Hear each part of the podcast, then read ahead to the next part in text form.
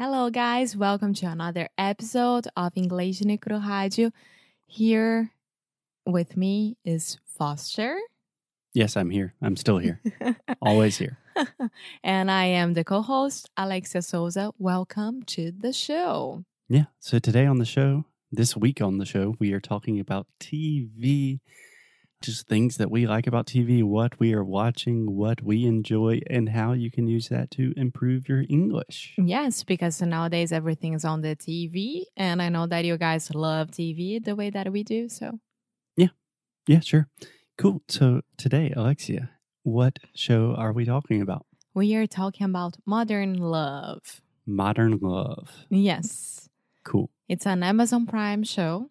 hmm those are really short episodes Yeah. and it's amazing i love the soundtrack the soundtrack so much Yeah, we will get into the music. Just really quick, a quick overview of Modern Love. It is produced by Amazon. It's an Amazon production, as almost everything in the world is nowadays. But and new york times as well right yes, I was getting to that. Ah. so, Modern Love, I don't know if you know this. I think I told you when we watched it, but that was a little while ago. That Modern Love was originally a New York Times column yes where people would write in telling interesting love stories. And it was a really famous column in the New York Times. After that, it transformed into a podcast with the same name. It is fantastic. I would definitely recommend it. And now we have a seven episode little mini series on Amazon. yes. And it's amazing. It's so easy to watch. It's so beautiful. And each episode so different than uh, between each other. I would say each episode is so different from one another. from one another. Yes. Yeah, that was one of my favorite things about the series. With a lot of series, you really have to start in the beginning and finish at the end. In Modern Love, not so much. There was kind of an ending where everything was related and connected at the very end. But for the most part, you can just choose any of the episodes, and it is 25, 30 minutes of pure joy entertainment. Pure joy. Yes. So, which episode was your favorite, Foster? I know which episode was your favorite. Of Do you want to talk about that one first? Okay. So, the first episode of Modern Love is my favorite one. It's about a girl, which i she is our age, I think, and she's all by herself. Mhm. And In New York City. in New York and- City. All of these episodes take place in New York City, New York Times. Makes Mm. sense. Yes. And she has a doorman on her building. In her building. in her building and this doorman is like her best friend if i could say yeah. And just a quick note here. In New York, do you know what we call doorman? no So when I say doorman, we are talking about portero, Mhm. right? In New York, most people refer to doormen as supers.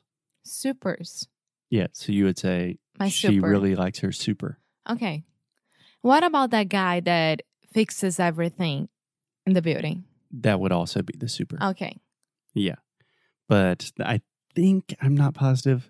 I think that's a New York thing. Perhaps it's like a big city thing. But most of us simple people living in places like South Carolina, most of the time I would simply say doorman. yeah and this doorman he likes her very very much like the way that I, I would think that they have a how can I explain that? Because I see myself as her with all the doormans that I've met during my life hmm because I was very close to them. Yeah. So just one thing when you say all the doormen, doormen is already plural. So you don't need to say doormans. Yeah. I don't know. What are you trying to say? And think about it in a more simple way. It's like they're connected. They really like each other, but not romantically. Yeah. Yes. It's almost like a father figure. Yes. A brother figure. Yeah. It's like part of the family. Yes. And every time that she takes a date, Guzmin. uh, Guzmin. Guzmin, the doorman name, the doorman's name. the. Nor's doorman's name, he's like, he's not good to you. He's not good for you. He's not good for you. He's not the right guy. And she's like, How do you know that? and then the guy is not good for her at all. And he was right. And I won't give any more spoilers, but Yeah. it's a really, really nice story. And I love the way that they did that and how they opened the the season with that. I love it so Yeah. much. No spoilers, but it is an absolute delight to watch. It is just full of joy. Yes. Fantastic. So, one thing that I really love about Modern Love, I loved about Modern Love, is the music. and you were already talking about this, but the show was executively produced by a guy named John Carney. He's an Irishman from Dublin, and he's fantastic. So, this is the same guy that did the movie Sing Street, which is another musical based in Ireland. He also did the movie Begin Again, I love this movie. which is a movie with Mark Ruffalo and Keira Knightley. And that takes place in New York, has to do with music. And he also did the film Once. And, but is, it's another music a musical. It no, it's- it's just a yeah. show with awesome music. Yeah. But everything that John Carney has done has a lot of music involved. And the soundtrack is just delicious. Yeah, so 25, 30 minutes episodes. If you're looking for something easy and really delightful to watch, Modern Love is the answer for that. And I think that's amazing. Yeah. Would you recommend this show to anyone, or do you think there's a specific kind of person that would like this show? Are there other shows that you would compare it with? I don't know who wouldn't like this show. Maybe people would think that's a little bit silly.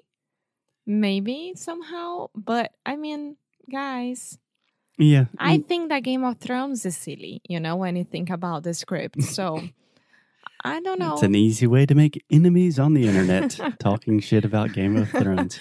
I respect, but give it a shot. Why not? Yeah, I think what I was trying to get you to talk about is each episode is more or less like a mini romantic comedy, like a mini rom com, but it's not pretty much. I'm talking for all my masculine boys listening to the show. It's not like overly. It's not girly. That's yeah, what it's I want not to say. girly. It's not girly at all. It's not cheesy at all. Those are real stories and like it's not, oh my God, I love you. Oh, I love you too. No, it's completely different. Yeah. Completely different.